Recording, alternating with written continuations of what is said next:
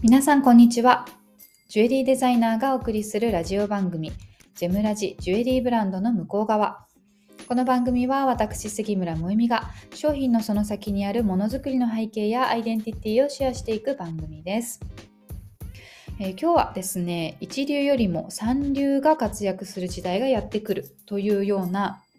テーマのお話をしてみたいなと思っています。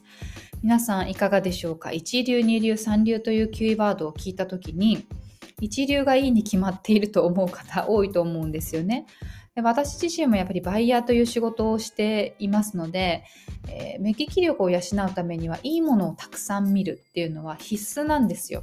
なのでもちろん物もそうですしそれをまた使うとか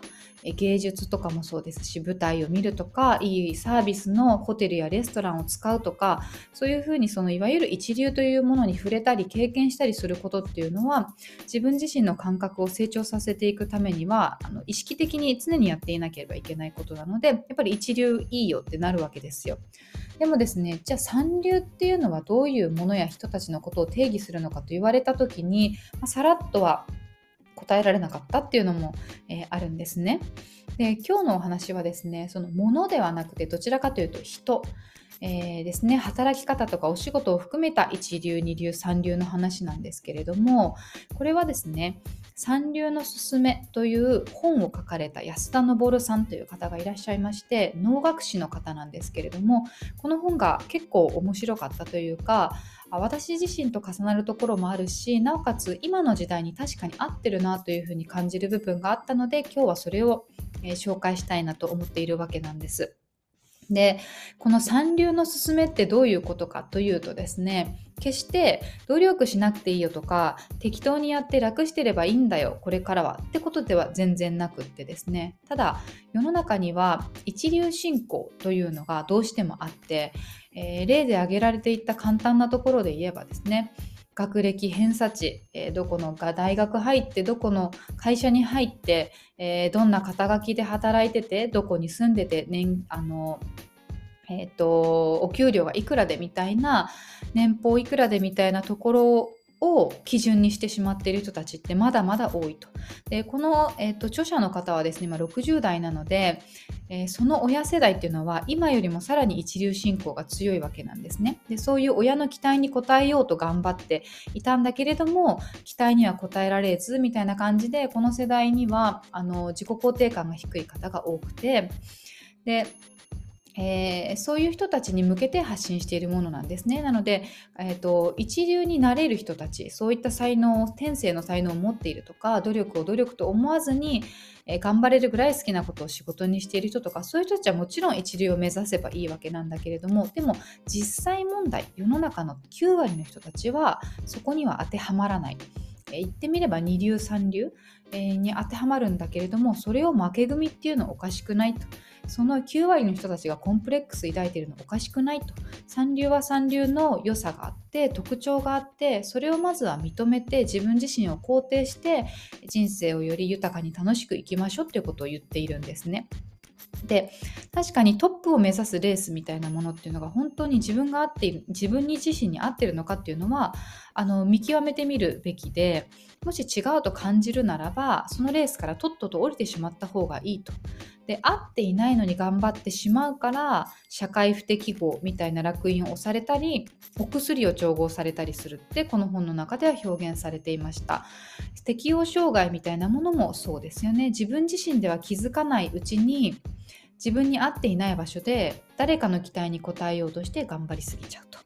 えー、それは上司の期待に応えようとか親の期待に応えようとかいろいろあると思うんですけれどもそれをですね改めて一回見直してみようよということなんですね。で私最近あの思うのがですねこの方もそうなんですけれどもあの文化的な背景を持ってる方の話ってやっぱり自分が持つ視点と違う視点でこうなんか物事を見ているのですごく面白いなと思うんですよ。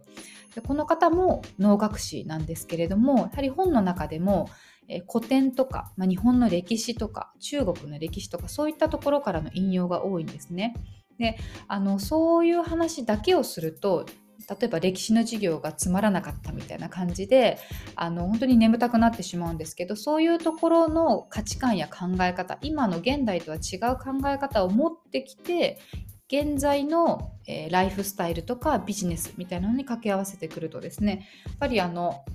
人とは違う視点になってるなって思うんですよ。でこの本で言われていることの一流二流三流の定義がですね、まあ、今の現代の日本で考えられているものと全然違うんですね。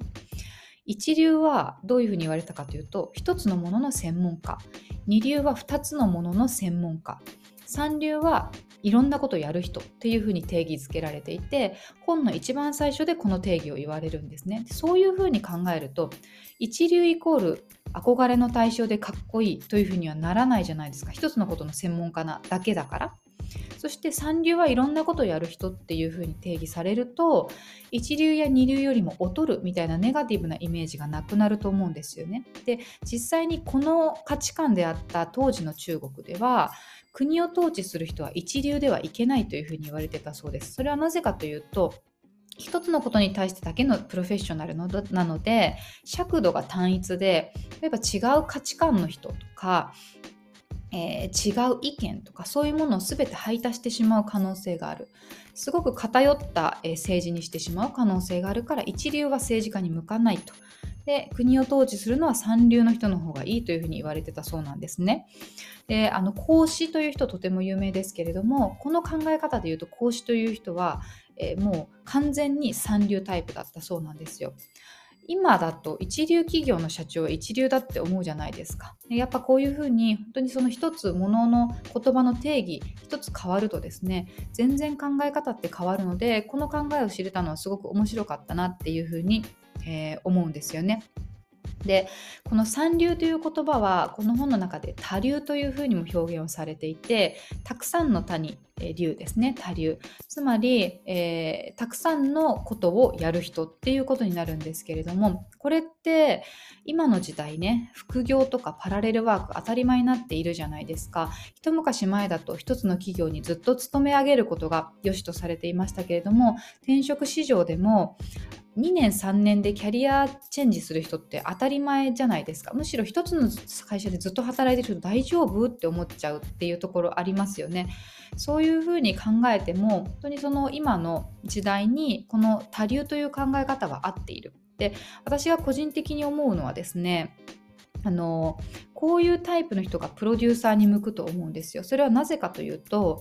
まあ、まず視野が広いですよね。いろんなことを経験しているから、まあ、それぞれが、えー、広く浅くだったとしてもいろんなことを知ってるしいろんなことを経験している。そしてですね自分自身が一つのことを深掘っているわけではないので人の能力を使うんですよね。人の能力を使って束ねて何かを成功させるってことをするのがプロデューサーなので、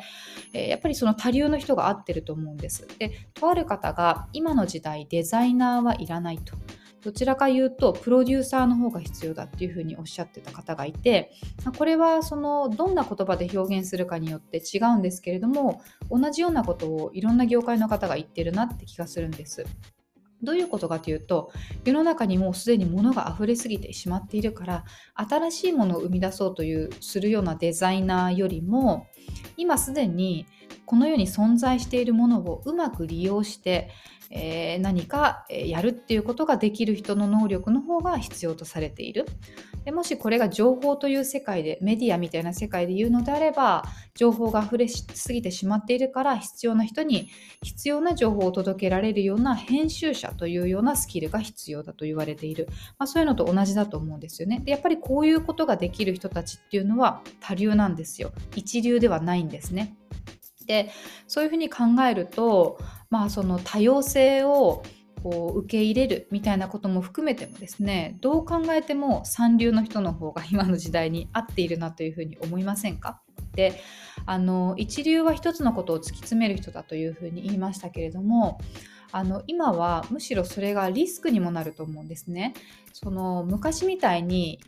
こう時代の流れが緩やかであれば変化が緩やかであれば今始めて突き詰めたものが10年後20年後30年後により高い技術やスキルとなって、えー、確固たる武器になるっていうのはもちろんありえるんですけれどもこの変化が激しすぎる時代に一つのものだけに特化してやっているとそのスキルというものが20年後世の中のニーズとしてあるんだろうかとかあるいは AI やロボットが代替してくれるようになってしまっているんじゃないだろうかとかあるいはそうですねもっと簡単にできるようななんかテクノロジーが生まれて競合がすごい増えてる可能性がある自分だけのスキルではなくなってる可能性もあるそういうことを考えるとあの一つのことだけプロフェッショナルとしてやっていこうってやっぱり結構リスクだなというふうに思うんですね。で私自身もどちらかというとそのプロデューサータイプですし私の夫もですねかなり、えー、三流なんですね。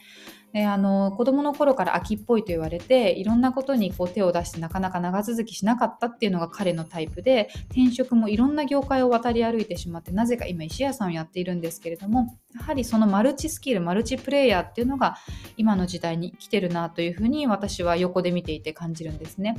で自分自身もブランドとしてあの